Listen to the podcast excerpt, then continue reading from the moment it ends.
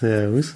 Und ich bin der Felix und die Marge setzt diese Woche aus, hat leider aus Arbeitsgründen keine Zeit gehabt, anscheinend einen Film zu schauen. Die hat ihre einzige Aufgabe, die sie überhaupt in die Woche gestellt kriegt, nicht erfüllt. Deswegen setzt sie diese Woche aus. Und wir besprechen aber trotzdem ein paar Filmchen und vor allen Dingen auch die Neustarts, diesmal vom 26.10. Beginnen wir erstmal mit den deutschlandweiten Neustarts. Einmal kommt ein Film ins Kino, der wahrscheinlich wieder sämtliche Kinos füllen wird. Ich weiß zwar immer noch nicht warum, aber es ist leider so. Das ist nämlich Fuck You Goethe 3, äh, der Abschluss der Saga, äh, wo sich sehr, sehr viele Leute drauf freuen. Ich bin einer der wenigen, die die, die Filme anscheinend nicht mögen. Aber ich denke mal, das wird wieder der meistbesuchte Film dieses Jahr, was für mich nicht nachvollziehbar ist. Als nächstes dann äh, der neue Torfilm, der ursprünglich mal Ragnarok hieß, wurde inzwischen umbenannt in Tag der Entscheidung. Immer noch vom Regisseur, und den mögen wir eigentlich sehr gerne, Taika Waititi, aber wie viel Einfluss auf, die, auf diesen Film hatte, können wir leider nicht sagen. Es sieht auf jeden Fall vom Trailer her äh, eher sehr schwach aus. Und es ist der dritte Solo-Auftritt von, von Thor und ich bin sehr gespannt. Also ich werde mir nicht im Kino angucken, aber vielleicht Blu-ray, ich weiß Solo muss man schon in Anführungsstrichen setzen. Zumindest Hulk rennt auf jeden Fall auch rum, habe ich gesehen. Es ist ja bei diesen Marvel-Verfilmungen nicht mehr möglich, dass es nur einen Helden gibt. Ich meine, gibt ja auch einen Captain America-Film, wo ungefähr 30 verschiedene Superhelden drin vorkommen. Ja, dann kommt aber dann doch noch ein Film, auf den ich mich persönlich freue und auf den ich auf jeden Fall sehen werde, obwohl ich auch die Qualität des Films anzweifle, nämlich Jigsaw. Achter Teil der erfolgreichen Serie. Äh, Saw in der Mastermind Jigsaw zurückkehrt, um seinen ahnungslosen Opfern brutale Folterfallen zu stellen. Ja, immer noch eine Filmreihe, die von dem ersten Teil lebt. Den, den fand ich damals überragend. Seitdem kann man auch anzweifeln, ob die Filme noch gut sind, aber äh, ich gucke es mir trotzdem immer noch an, um zu wissen, wie es weitergeht. Äh, diesmal bin ich gespannt, was für ein Blödsinn sie jetzt erfinden, damit es jetzt nach der langen Zeit doch noch weitergehen kann. Ich bin sehr gespannt. Dann haben wir noch einen Animationsfilm für die Kinder. Äh, Der kleine Vampir kenne ich sogar als Kindergeschichte. Erstes Animationsabenteuer um den Vampir Rüdiger von Schlotterstein und seinen Freund Anton Bohnensack. Frei nach den Geschichten von Angela Sommer-Bodenburg. Ja. Dann haben wir noch Django, ein Leben für die Musik. Biopic über den legendären Gitarristen Django Reinhardt der 1943 vor den Nazis flieht, als er sich weigert, eine Tournee in Deutschland zu spielen. Dann geht es gleich weiter mit dem nächsten Drama, God's Own Country, Liebesgeschichte zwischen zwei ungleichen Männern, die sich auf einer Farm im wilden Yorkshire näher kommen. Doch nicht nur die Natur ist dort rau und karg. Das sagt jetzt mal überhaupt nichts anderes, aber okay. Und das nächste ist gleich wieder ein Familiendrama. Wir bleiben im Genre Drama um eine Großfamilie, die sich für jedes Jahr im Garten der Großmutter trifft. Doch im Jahrhundertsommer 1976 ist alles anders als in den Jahren davor. Sommerhäuser heißt übrigens der Film, bevor ich den vergesse zu nennen. Und weiter geht's mit einem Drama. Maudi, wieder ein Biopic über den kanadischen Künstlerin Maud Hughes, die in einer Fischerhütte lebte und farbenfrohe Naturbilder verkaufte, unter anderem an den US-Präsidenten. Ein Film mit Sally Hawkins und Ethan Hawke in der Hauptrolle, wo die Bewertungen sehr gut sind, jedenfalls von den Kritikern. Ich glaube nicht, dass den irgendjemand äh, sonst schon geguckt hat. ähm, ja, dann gibt es wieder was für die Anime-Freunde. Attack on Titan, das ist ja auch eine äh, Anime-Serie, die wohl sehr bekannt ist und sehr beliebt. Und die haben jetzt schon mehrere Filme davon nach Deutschland gebracht, unter anderem auch ein PS4-Spiel gibt es dazu.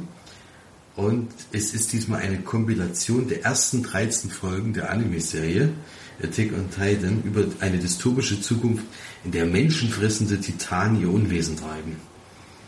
Klingt sehr heftig, läuft aber offiziell am 31.10. an. Das scheint für mich wieder so ein Tag äh, Film zu sein, der wirklich ein Tag deutschlandweit äh, dort läuft. Ansonsten anscheinend dann nicht weiter. Also wenn, dann bitte an den Tag gucken. Ja, das waren dann die Filmstarts vom 26.10. Und damit kann ich weitergeben und Florian mit den Filmcharts. Hat sich nicht viel getan. Wir haben einen Neueinsteiger auf der 5, habe ich auch schon gesehen und besprochen. American Assassin. Knapp 50.000. Ist nicht so die Wucht, würde ich mal sagen. Die restlichen sind alle gleich geblieben im Vergleich zur letzten Woche. Platz 4 immer noch Kingsman. Platz 3 Cars 3 Evolution.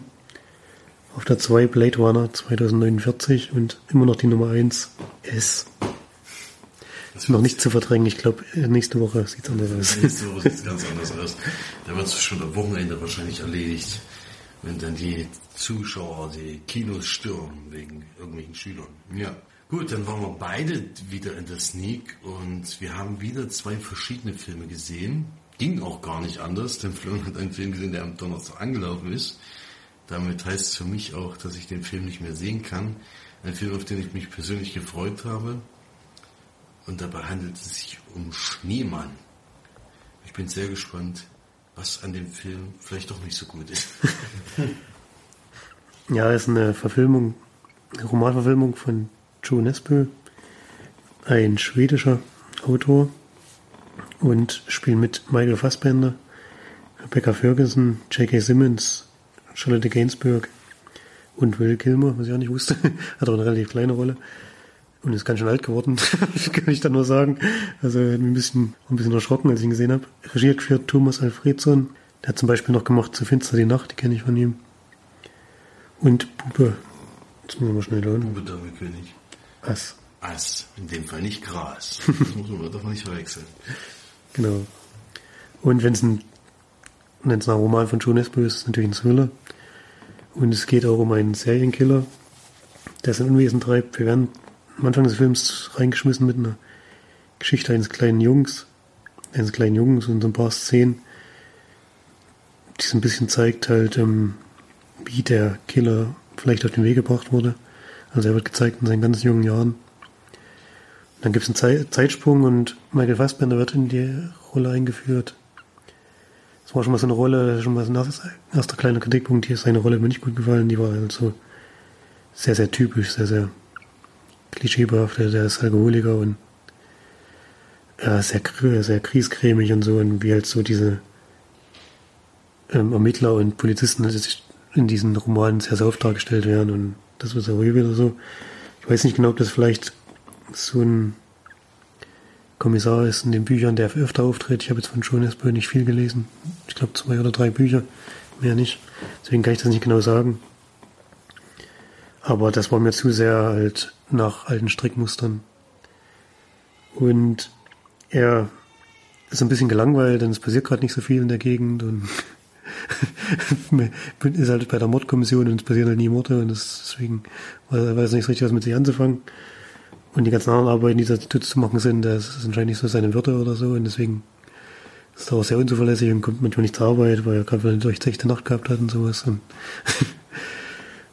dann wird dann aber so ein bisschen in diesen Fall reingeschmissen, denn dieser Mörder hinterlässt Nachrichten an, den, an seinen Tatorten, nicht nur was die Opfer betrifft, sondern auch so in Richtung Polizei und Richtung Ermittler. Gibt ihnen immer so kleinere Hinweise oder so, oder ja, es versteckte Beweise, die, die halt irgendwie auf dem Weg weiterhelfen könnten. Warum er das nicht ist, warum er das genau macht, kommt nicht so richtig raus. Wahrscheinlich fühlt sich dann der Ermittler gegenüber überlegen und denkt, er kann das machen, ohne dass da irgendwas passiert. Und natürlich, wie der Filmtitel schon sagt, er hinterlässt immer an den Orten einen Schneemann und er mordet auch nur, wenn es schneit. Ich weiß nicht mehr genau, ob es das erste Mal geschneit hat oder ob es, ich glaube, das ist egal, ob es hat geschneit und dann schlägt er zu. Und macht das auch im Film relativ häufig. Es ist auch so, dass der in zwei Zeitebenen spielt. Weil Kilmer ist nämlich eine Ermittlerfigur, die halt schon sehr viel früher an dem Fall dran war. Er treibt anscheinend sein Unwesen schon ziemlich lange und hat dann, glaube ich, mal eine längere Pause zwischendrin gehabt. Und jetzt halt in der, in der Jetztzeit sozusagen schlägt er wieder zu und Michael Fassbender heftet sich dann in seine Fersen. Ja, viel mehr möchte ich eigentlich noch nichts verraten zur Geschichte. Ich fand es ein bisschen seltsam aufgebaut, die, die ganze Story.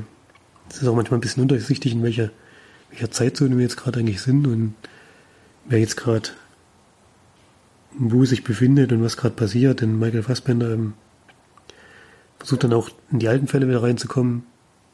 Dann sind sie auch in den Gegenden wieder unterwegs, in denen das damals passiert ist. Und es war alles ein bisschen undurchsichtig, fand ich. Und was mir nicht gefällt, der, der Trailer, das, den fand ich eigentlich sehr gut, aber im Endeffekt hat er halt schon viel zu viel von der Story verraten und ging dann schon in so eine Richtung, die man sich denken konnte. Mit dem, wer es am Ende war, habe ich nicht gerechnet, aber hat mich jetzt auch nicht mehr vom Hocker reisen können. Habe mich wirklich sehr auf den Film gefreut und hat auch mich gefreut, als ich gemerkt habe, ja, es ist der, der jetzt losgeht. Das merkt man natürlich gleich am Anfang durch die Atmosphäre und durch die Gegend, in der wir uns befinden. weiß man eigentlich schon, was los ist, auch wenn der Titel erst später kommt. Aber war dann doch ein bisschen enttäuscht und finde, es ein sehr, sehr durchschnittlicher Thriller. Eigentlich ein Genre, was mir, was mir sehr zusagt. Hat er mich aber ja diesmal nicht abholen können, leider. Und gebe auch nur eine mittelmäßige Werbung, Wertung von 5 von 10 Leinwandperlen. Charlotte Gainsbourg hat auch so eine sehr seltsame Rolle, die ist, ich glaube, die Ex-Frau von Michael Fassbender sozusagen. Und ja, verhält sich auch in manchen Situationen sehr, sehr seltsam, finde ich. Insgesamt war der Film nicht so, ja, irgendwie nicht so richtig ausgereift. So als hätten sie jetzt halt gemacht, ziemlich schnell mit guten Schauspielern. Aber ich finde es auch Quatsch, irgendwie einen schwedischen Thriller mit amerikanischen und britischen Schauspielern zu machen. Ich denke mal, die haben da auch genug gute Schauspieler, mit denen man es machen könnte, aber bringt vielleicht noch ein bisschen mehr Geld an der Kinokasse, aber hat dem Film nicht geholfen, finde ich. Bisschen schade. Ja, das ist sehr schade, denn ich hatte nicht gedacht, dass es, äh, also ich hatte nach dem Trailer auch gedacht, dass es ein spannender Film wird. Und Spannend ist er leider auch, wirklich nicht. Also, ich habe echt gedacht, dass es, also ich habe damals auch schon gedacht, wo ich jetzt den neuen Trailer gesehen habe, dass er schon relativ viel verrät. Es geht ja sogar schon so weit, dass er verraten ist, seine Partnerin oder was das im Endeffekt ist, auch mit den Führer. Das ist ja wahrscheinlich dann schon ziemlich am Ende, würde ich sagen, oder? Ja, sowieso werden also von den Morden wird ja im Trailer, äh, im Trailer schon so gut wie alles gezeigt. Man sieht ja schon, wie er mordet. Mhm. Ja, das stimmt. Ich finde es auch Quatsch. Also gerade von Thriller muss ein Trailer jetzt nur so ein bisschen Bruchstücke zeigen. Ein bisschen die, die Stimmung einfach nur und das reicht dann auch. Und so macht halt ein Trailer schon viel kaputt. Ja, das ist schade. Und auf den hätte ich mich jetzt persönlich auch gefreut, hätten wir jetzt auch am Wochenende wahrscheinlich geguckt, wenn du nicht in das nie gesehen hättest und dann gesagt hast, dass es eben nicht so überragend ist. So wird es bei mir leider nur ein Blu-ray-Kandidat. Schade eigentlich. Hätte ich aber trotzdem gern das nie gesehen.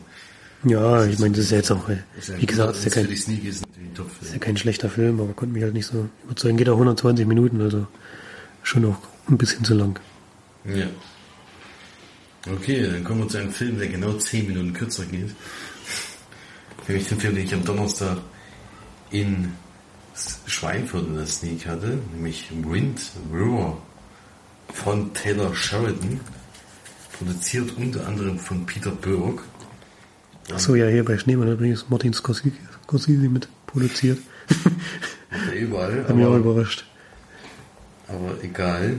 Ähm, mitspielen tut dabei, also die Hauptrolle Jeremy Renner und als FBI-Agentin kommt dann Elisabeth Olsen noch ins Spiel. Die junge Dame, die die jüngere Schwester von den Olsen-Zwillingen ist, die wirklich äh, fast schon wieder zu gut aussieht für, für Männer. Also ist schon, ist schon erstaunlich, wie schön Frauen sein können. Und es ist ein Thriller, der in dem Oh, jetzt muss ich kurz nachgucken, welches, welcher Bundesstaat das war. Auf jeden Fall ist es ein Bundesstaat, in dem sehr, sehr kalt ist und sehr, sehr langer Winter. Also im Sommer wird da gerade mal 0 Grad ungefähr. Ach, in Wyoming, genau. Jetzt habe ich es jetzt hab ich's gelesen. Und es spielt in ein Indianerreservat oder äh, jedenfalls wird es so benannt. Es ist auch die Polizei dort ist eben auch noch so eine Indianerpolizei, weil in dem Reservat sind schon eher die, die Stämme noch unterwegs und dort lebt aber auch Jeremy Renner, der hat auch eine, eine Frau, die eben dort lebt. und er ist so der Jäger dort im Ort. Also die meisten ernähren sich eben dadurch, dass sie eben selber Tiere halten und all sowas. Und wenn die dann von Wildtieren angegriffen werden, dann geht er eben auf die Jagd. Und äh, das hat mich immer am Anfang des Films orientiert. Das beginnt erstmal im Schnee. Deswegen habe ich schon gedacht, irgendwie kommt jetzt vielleicht doch der Film, den Florian gesehen hat, aber es war dann eben nicht so. Und im Schnee kann man eben Spuren und sowas sehr, sehr gut verfolgen. Und er verfolgt die dann so lange zurück, bis er die eben in diesen ewig weiten Gegenden findet und dann erlegen kann. Und bei so einer großen äh, Suche, äh, irgendwie so ein, ich glaube so ein Ochse hat, wurde gerissen von Pumas. Und es müssen aber mehrere gewesen sein. Er geht dann auf die Suche nach den Tierchen und folgt der Spur und zwischendurch findet er aber dann überraschenderweise eine Leiche. Und es ist auch noch eine junge Dame, die er kennt, die gerade mal 18 Jahre alt ist, glaube ich, und die barfuß da liegt, die ist schon, liegt da schon ein bisschen länger, weil sie ist schon richtig eingefroren und zugeschneit. Und er hat irgendwie vor längerer Zeit, äh, deswegen lebt er auch mit seiner Frau nicht mehr zusammen, eben auch ein Kind verloren auf ähnliche Art und Weise, wo sie nicht genau wissen, was es ist. Und er macht es eben sich dann zur Aufgabe, diesen Fall diesmal zu lösen. Das ist auch eine befreundete Familie, wo die Tochter eben jetzt verstorben ist. Und dadurch, dass es ein Todesfall ist, kommt das FBI ins Spiel und die junge Dame, die Elizabeth Olsen, also die spielt die Jane Banner, die kommt dann dazu und die ist einfach nur wegen einem Lehrgang gerade in der Gegend und die schicken sie dahin, weil sie eben am nächsten dran ist. Die ist halt noch völlig äh, völliger Grünschnabel und äh, versucht da irgendwie irgendwie zurechtzukommen und nutzt dann eben auch das Wissen von Jeremy Renner über die Umgebung und alles, um diesen Fall zu lösen. Und das reicht, denke ich mal, zur, zur Zusammenfassung. Ähm, kommen wir gleich mal zu den Kritikpunkten, die ich an dem Film habe, das meiste war eigentlich, dass in dem Film nicht so eine richtige Spurensuche gegeben hat, sondern sie kommen eher über mehrere Zufälle zu den ganzen Sachen. Und eigentlich führt jede Spur, die sie verfolgen, ins Nichts. Und dann kommt so ein sehr abruptes äh, Finden des Eigentlichen, was passiert ist. Das fand ich irgendwie ein bisschen komisch gemacht. Also der, äh, das Spannende bei Filmen finde ich, bei solchen Filmen finde ich immer dann, wenn sie eben so Kleinigkeiten finden und daraus dann noch mehr spinnen und sowas. Ich habe erst äh, über Verblendung zum Beispiel gesprochen, dass das eben absolut perfekt gemacht fast, wo du echt äh, bei jedem Hinweis eben wissen willst, wie es weitergeht und all sowas. Hier gibt es diese Hinweise und die verlaufen eigentlich immer ins Nichts. Das ist halt immer, ja, der und der, gehen wir dahin und dann und da ist da halt nichts, was, was denen weiterhilft. Und dann kommt es eben wieder zu einem anderen Zufall, damit es dann eben irgendwie klappt und ist dann eher so ein, so ein Ende, wo man, ja, zwar, das konnte man zwar nicht vorhersehen, aber es war jetzt auch kein, kein Ende, wo man sagt, ja, das war jetzt das Beste aller Zeiten.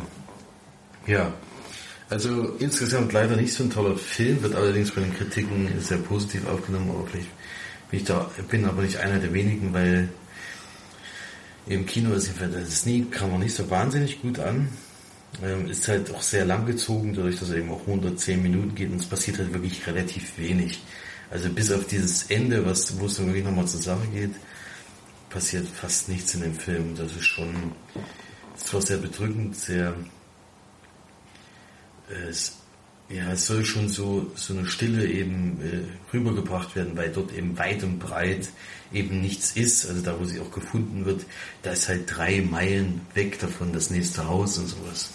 Also es ist schon so, so gemacht, dass es eben wie so ein kanadischer Thriller oder sowas ist, nur dass eben doch in dem Fall USA ist, also ein so weites Land und all sowas. Und da wird Wert drauf gelegt, ist auch ganz gut, die Stimmung kommt auch rüber, aber wie gesagt, der Film hat dann einfach zu wenig Inhalt, um das zu tragen, meines Erachtens.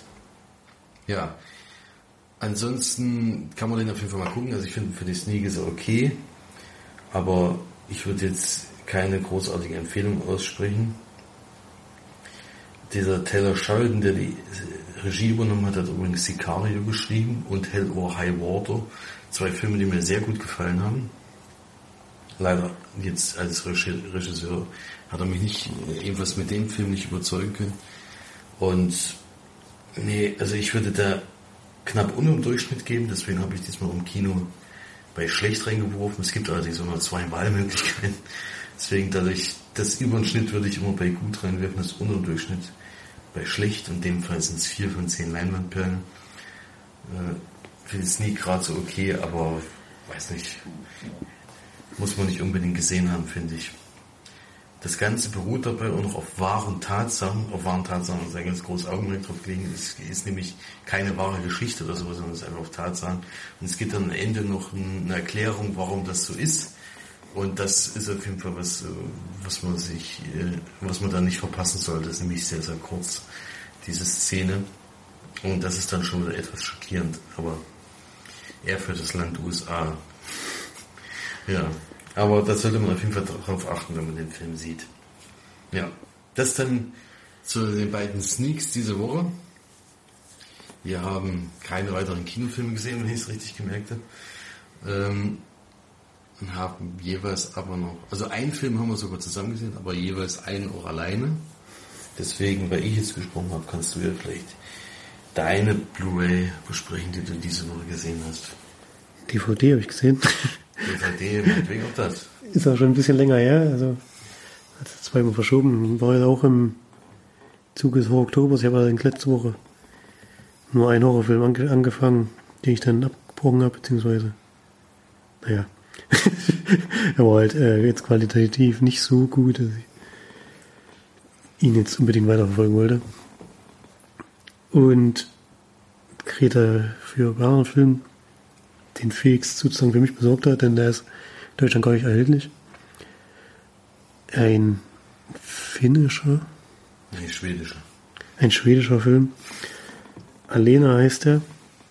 Und ist, ich würde sagen, es ist ein Coming-of-Age-Film mit Horrorelementen.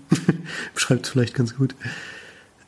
Und Alena ist ein junges Mädchen, ich weiß nicht, vielleicht 14 oder so, 14, 15 sowas, die äh, an eine neue Schule kommt, ist ein Internat und ja, sie kommt dorthin und ist eigentlich relativ aufgeschlossen, möchte sich eigentlich auch gerne dort engagieren, zum Beispiel in so einem Sportverein. Ich weiß nicht mehr genau, was die da spielen. Ist das, ist das nicht Cricket oder? Nee. Ich kann sein, dass es Cricket Aber ist. ich bin mir nicht sicher. Wir haben diesen komischen Schläger, wo sie die Bälle hinterherwerfen und da, da irgendwie fangen müssen. Ich glaube, das ist Cricket, aber ich, ich, ich will jetzt auch nichts Falsches sagen. Und will sich da eigentlich auch einbringen, aber da ist halt so eine junge Dame, die sie sofort eigentlich so ein bisschen als Konkurrentin sieht. Ihr auch eigentlich von der ersten Minute an sehr unsympathisch oder sehr, sehr auch bösartig entgegentritt. Eigentlich auch erstmal grundlos. Sie aber anscheinend gleich als Konkurrentin sieht und sie ist halt auch relativ hübsch und sieht da jetzt wahrscheinlich so ein bisschen so eine Gegenbuhlerin, denn die ist anscheinend ganz angesagt in der Schule und hat auch so eine Clique von Leuten, die sich dann natürlich in dem Mobbing, wenn man so nennen will, anschließen. Und möchte sich auch nicht in diesem Sportverein drin haben, sondern sagt jetzt auch sehr deutlich, dass sie das nicht, nicht gerne sieht und dann gibt es da auch schon die ersten Probleme. Und nebenher ist halt noch so eine Geschichte, dass in ihrer Vergangenheit was passiert ist, was ich aber nicht unbedingt näher erläutern möchte, weil das schon vielleicht ein bisschen viel verraten würde. Auf jeden Fall hat sie da so einen Schlüsselmoment in ihrem Leben gehabt, der auch Auswirkungen auf ihr jetziges Leben hat. Und dann sehen wir halt, wie sie da versucht, in der Schule zurechtzukommen. Und ob das funktioniert oder nicht. Sie hat dann auch, auch noch eine ganz gute Freundin, die sie da findet, mit der sie sich gut versteht, die auch so ein bisschen gleiche Ziele haben und auch so ein bisschen aus dieser Gegend rauskommen wollen, ein bisschen mehr von der Welt sehen wollen und mit der sie sich gut versteht. Ja, so weit kann man es vielleicht verraten. Den Film gibt's nicht auf Deutsch. gibt's eigentlich, äh, gibt's glaube ich auch nicht auf Englisch, sondern Nee, er war schwedisch mit englischen Unter- Untertiteln. so wie ich ihn letzte auch bei den nordischen Filmtagen gesehen habe. Genau.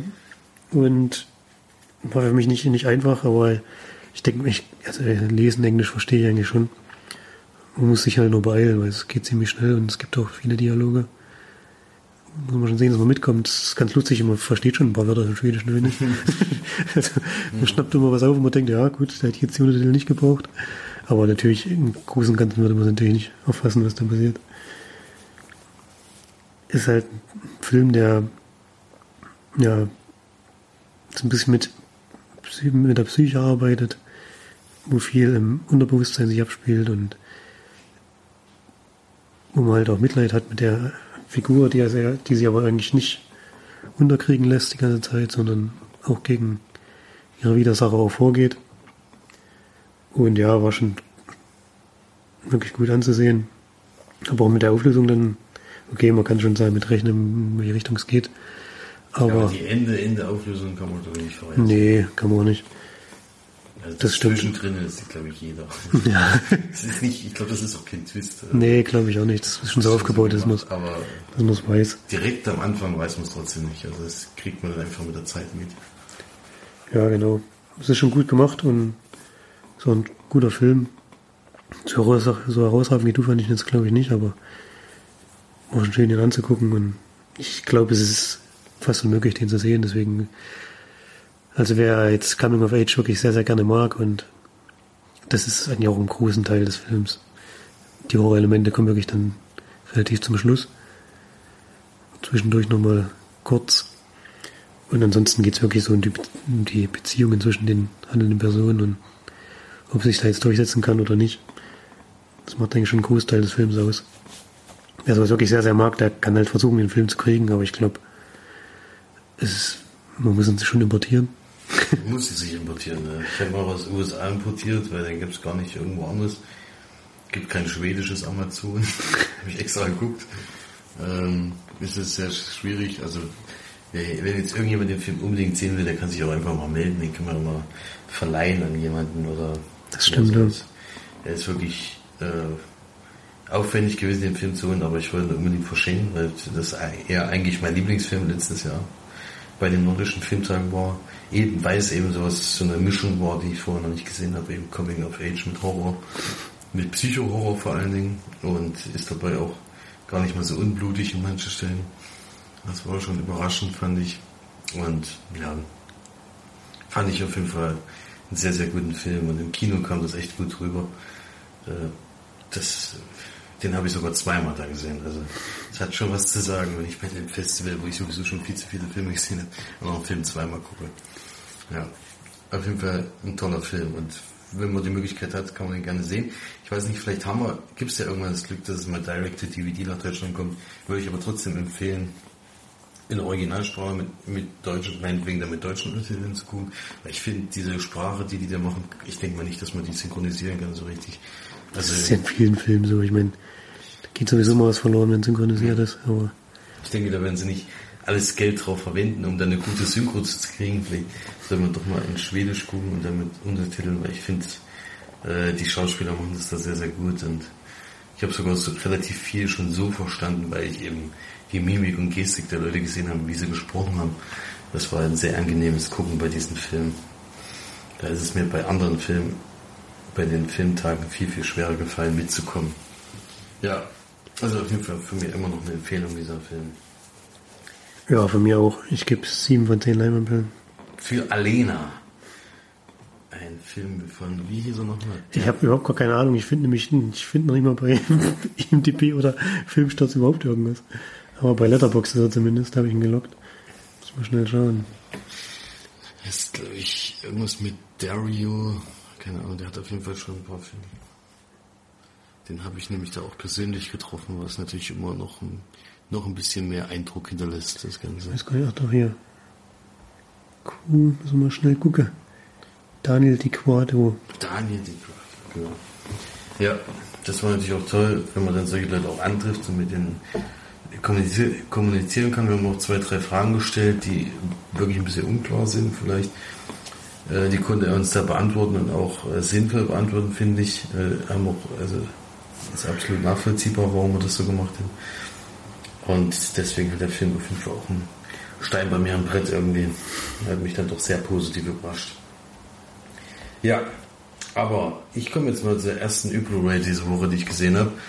Ähm, und zwar am Mittwoch äh, wieder ein sehr langer Film. Also ich weiß nicht, in letzter Zeit habe ich irgendwie diese Brocken immer.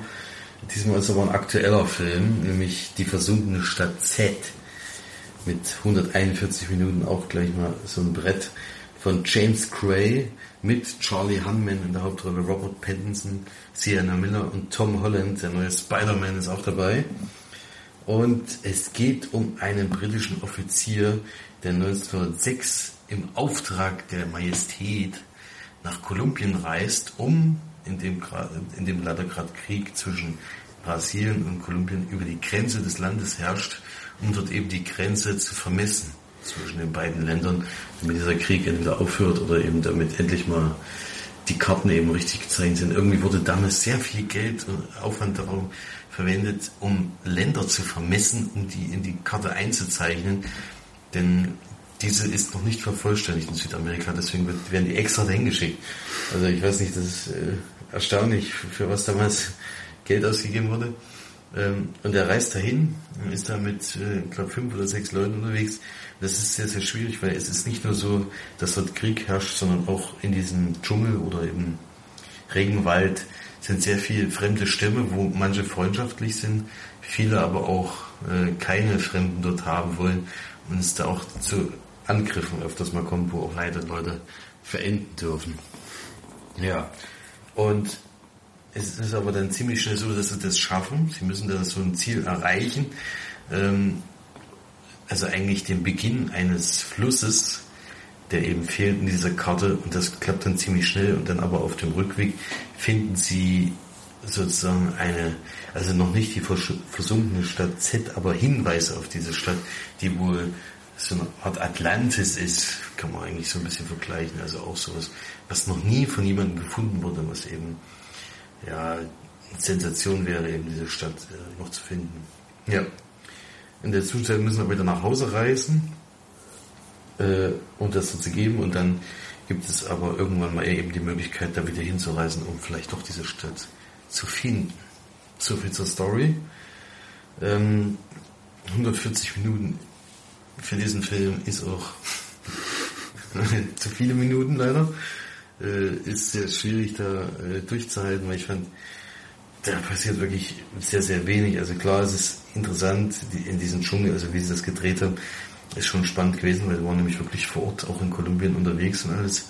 Wir haben das dort gedreht und es ist schon sehr nah an der an der Geschichte. Es gibt nämlich, glaube ich, jetzt erzähle ich hoffentlich nichts Falsches. Vielleicht ist es auch nur eine ausgedachte Geschichte, aber ich glaube, das hängt irgendwie an dieser wahren Geschichte, wo jemand dort war, um diese Ländergrenzen zu vermessen. Ob das dann wirklich so gelaufen ist, kann ich mir nicht ganz vorstellen, aber kann natürlich trotzdem sein. Und ja, ansonsten ist das ein Abenteuerfilm, wie man halt schon öfters gesehen hat. Ähm, ist vielleicht ist eben durch dieses Vermessen ist es halt wirklich, passiert halt wirklich relativ wenig. Es sind halt immer mal, ein paar Fotos und dann kommt er wieder mit seinem Stab und dann müssen sie halt wieder mal einen Grenzstein finden. Aber sobald sie eben auf irgendwelche Leute treffen, ist schon ganz interessant. Und ja, ansonsten, weiß nicht. Ist eher so ein Schatzsucherfilm, der eindeutig viel zu lang geraten ist. Also ich habe mich da schon sehr schwer getan. Sie sprechen auch sehr äh, ja, ich weiß nicht, wie sie es im Original haben. Ich schätze das haben sie denen im Deutschen angepasst, weil sie sprechen eben sehr, sehr altdeutschmäßig. Also eben die Sprache, die man 1906 gesprochen das ist zwar, ist zwar, glaube ich, sinnvoll, es eben wirklich so gewesen ist, aber es ist natürlich schwierig, sich anzuhören.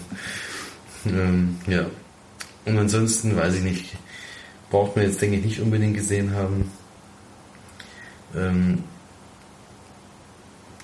ich finde, wen kann man das empfehlen? Also wer, wer vielleicht, also wer jetzt nicht solche Abenteuerfilme wie äh, Flugzeug Karibik oder, oder Tomb Raider oder sowas mag, wo eben alles ein bisschen unrealistisch ist, sondern alles wirklich akkurat und wo alles genauso läuft, wie es in Wirklichkeit wahrscheinlich laufen würde, dann kann man den Film auf jeden Fall gucken, aber man muss sich eben auf lange 140 Minuten einstellen. Äh, gefühlt für mich sehr lange 140 Minuten einstellen.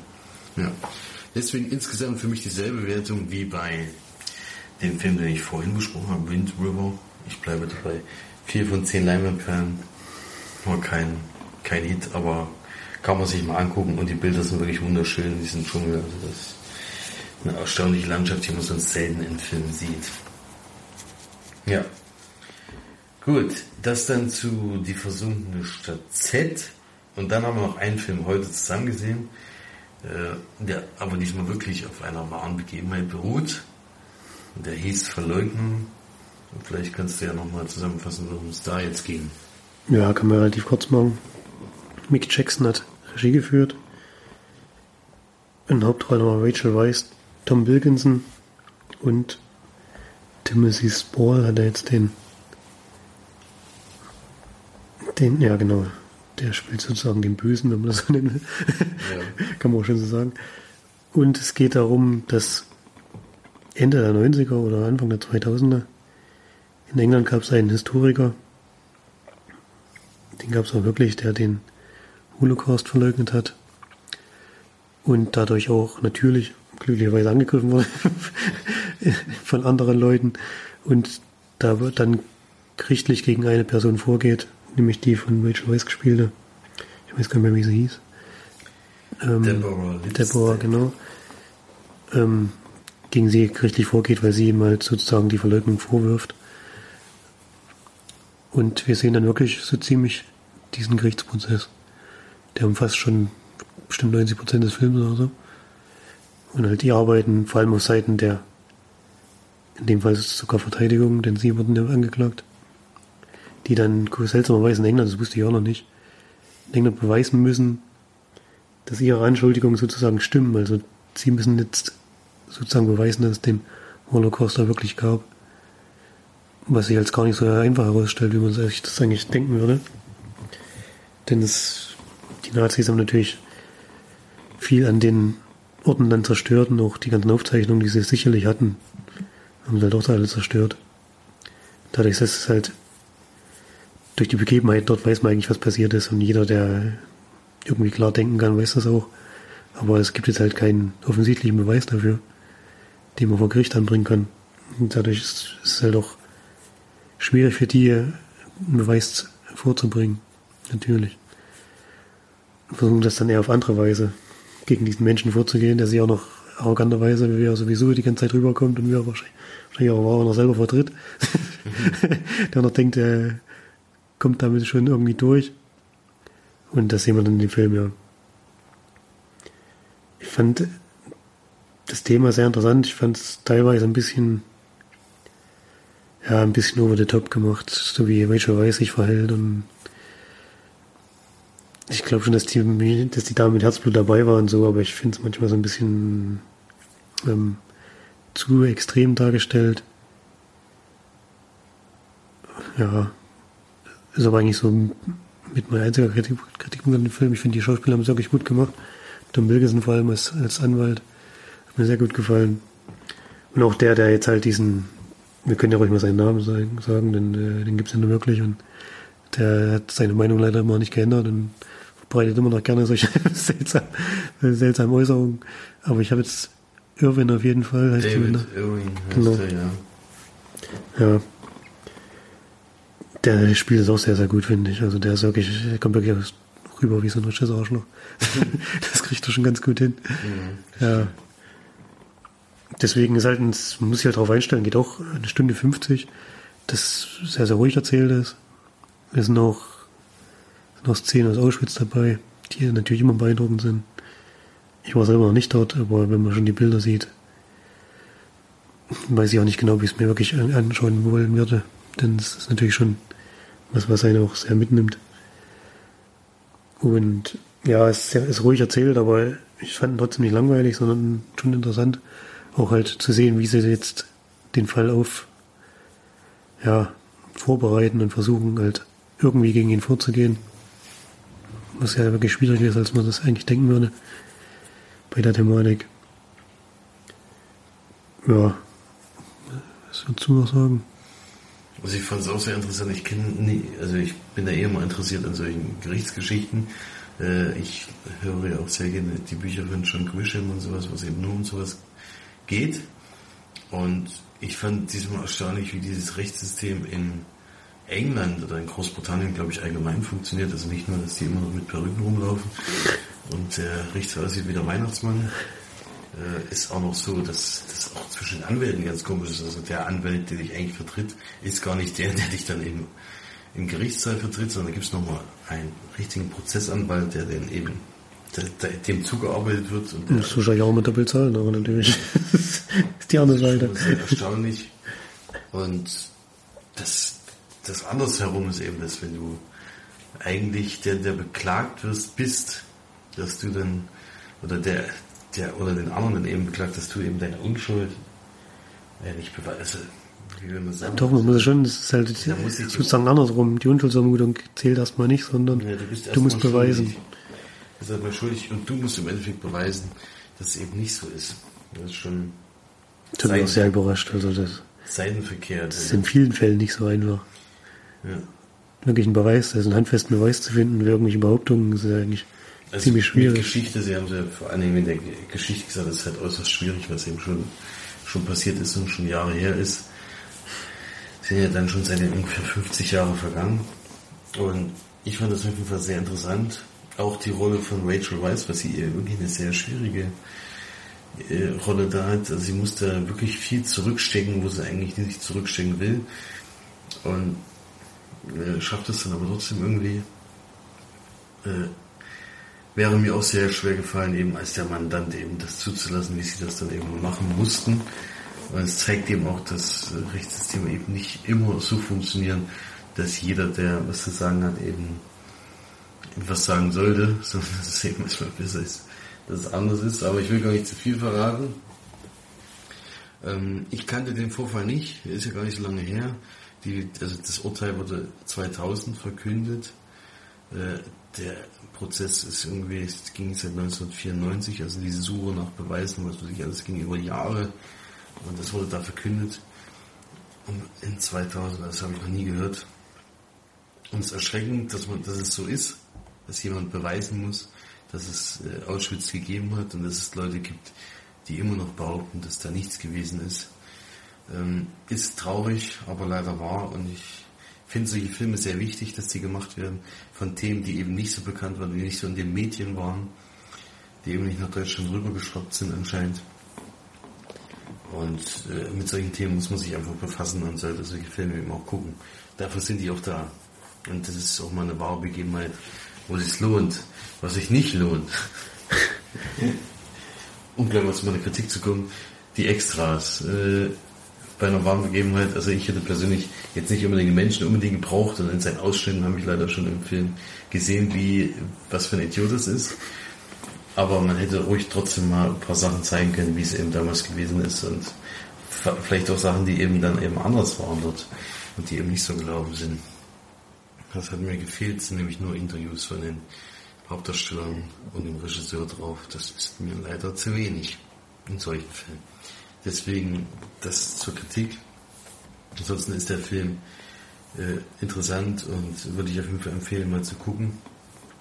Und würde da, also jetzt kein perfekter Film, wo ich jetzt sage, ja, den muss man, äh, es sind trotzdem nur sieben von zehn Leinwandperlen. Äh, ist ein schwieriges, wichtiges Thema, was verfilmt werden muss, aber ein perfekter Film ist auf keinen Fall. Also ist schon, ist schon zäh zu gucken manchmal. Ja, sieben von denen wollte ich auch geben. Das passt. Ja. Den haben wir so gerade eben erst gesehen. Also den, der ist wirklich ganz aktuell. Direkt, man hört direkte Kritik nach unserem, nach unserer Sichtung. Ja. Dann war's das zu dem Film für diese Woche. Wir haben leider nichts weiter mehr gesehen. Und kommen damit zu dem Bereich der Kommentare. Den haben wir bekommen, wurde, wurde mir gesagt. Und zwei sogar von der Steff. Zwei sogar habe ich noch nicht gelesen, deswegen ist es für mich jetzt auch ganz brandaktuell. Ich habe sie nur überflogen, aber jetzt können wir nochmal reingucken. Sie hat eine Sneak noch nachzutragen, nämlich Burg McEnroe, den du ja auch gesehen hast. Und sie kann mit Tennis nichts anfangen, deswegen war es jetzt für sie äh, nicht so der perfekte Film. Und die Kameraführung hat sie genervt, ich weiß nicht genau. Er erklärt sich nicht so ganz warum. Und für sie war nur das Endspiel spannend, deswegen nur vier Leinwandperlen. Fand sie doch ein bisschen besser. Und diese Woche Liebe zu Besuch. Eine Liebeskomödie. Ich glaube mit Reese Witherspoon, ist er. Mhm. Und sie hat genau das bekommen, was sie erwartet hat. Eine leichte Liebeskomödie, die alle Klischees gut umschifft. Und kein Standard Happy End hat. Das wäre jetzt eigentlich das gewesen, was ich bei dem Film gerade nicht erwartet hätte. Und es war eine der besseren Komödien, das hat sich gar nicht so schlecht an, gesagt. Aber trotzdem ein leichterer Durchschnitt. Hm. Ja, so Sechs bei- von zehn Leinwandperlen. Das war bei Kinocast genauso, klang es auch bei deinem Sprechen die ganze Zeit, das wäre gar nicht so schlecht. Und dann trotzdem nur gerade so über den Durchschnitt. Also irgendwie überzeugte dann doch nicht. Das stimmt. Und dann war sie nochmal im Kino und hat sich Victoria und Abdullah angeschaut, einen Film, den ich anders nie kannte. Und sie hat den Trailer gesehen und auch mitbekommen, dass es von den Machern von Florence Foster Jenkins ist, der ihr sehr, sehr gut gefallen hatte. Und sie wurde nicht enttäuscht. Sie mochte die Stimmung des Films und auch den Humor, der so ein bisschen ist wie dem anderen Film auch. Der zweite Teil war etwas dramatischer und auch traurig. Ich fand der Film auch gar nicht so sehr dramatisch, aber gut.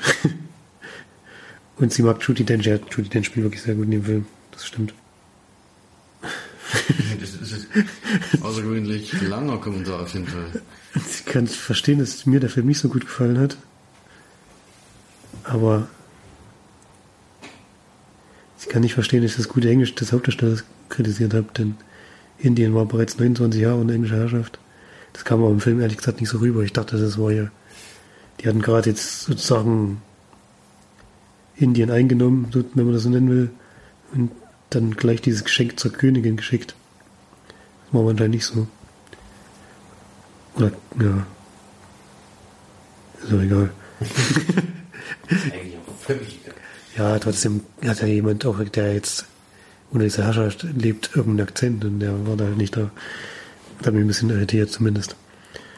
Und sie gibt 7,5 von 10 Leinwandperlen. Deutlich besser als ich fand, doch eher durchschnittlich.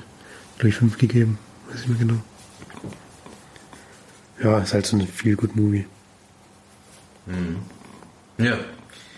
Liebe zu Besuch, ein Film, den wir jetzt nicht unbedingt das Ding brauchen. Äh, Nur mal sehen. kann man mal gucken, aber weiß ich nicht. Ich mag eigentlich sowieso das Buch ganz gerne, aber die haben es schon relativ lange. Nichts mehr gemacht. Ja, ich glaube, die hat äh, mit ihren Kindern zu tun gehabt oder so. Ist auch Wahrscheinlich. völlig, völlig gerechtfertigt.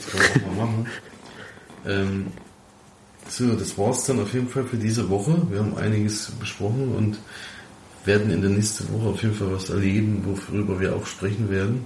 Ich weiß allerdings noch nicht, wann der Podcast online geht. Es könnte sein, dass es diesmal ein bisschen länger dauert, aus Gründen der doch äh, Verreistheit. Wir so ausdrücken? Wir sind ein bisschen unterwegs. Vielleicht, wir können ja auch wieder, aber da ist thematisch dann nicht dabei, einen Autopodcast machen.